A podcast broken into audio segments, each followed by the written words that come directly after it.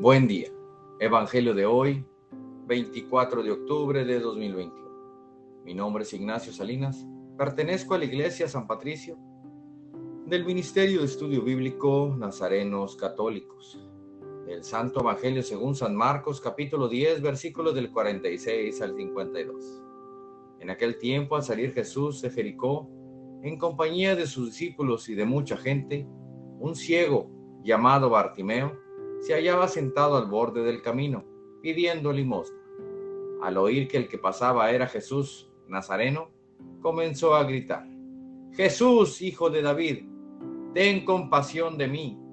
Muchos lo reprendían para que se callara, pero él seguía gritando todavía más fuerte, Hijo de David, ten compasión de mí.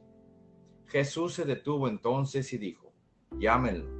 Y llamaron al ciego diciéndole, ánimo, levántate porque él, te llama.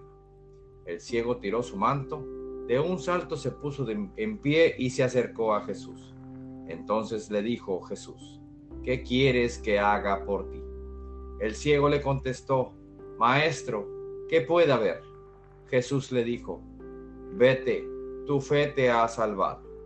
Al momento, recobró la vista y comenzó a seguirlo por el camino. Esta es palabra de Dios. Gloria a ti, Señor Jesús. Reflexionemos. Este Evangelio nos recuerda que Jesús siempre está atento al llamado de nosotros. Que si Jesús no está a nuestro lado, es porque no lo hemos invitado a que forme parte de nuestra vida.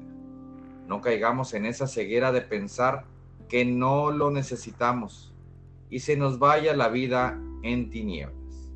No nos quedemos al borde del camino solo escuchando todo lo bueno que es Él. Y nosotros no lo invitemos a formar parte de nuestra vida. Queridos hermanos, recibamos la luz de Jesús y dejemos nuestra ceguera y salgamos de esa terrible soledad, de esa terrible oscuridad.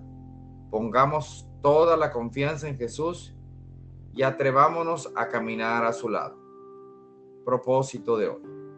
Vayamos al encuentro de Jesús y seamos modelo de obediencia. Que la luz se haga en nuestra vida al escuchar esas palabras de Jesús. ¿Qué quieres que haga por ti? Oremos. Nada te turbe, nada te espante. Todo se pasa. Dios no se muda, la paciencia todo lo alcanza. Quien a Dios tiene, nada le falta. Solo Dios basta. Vayamos con alegría al encuentro del Señor.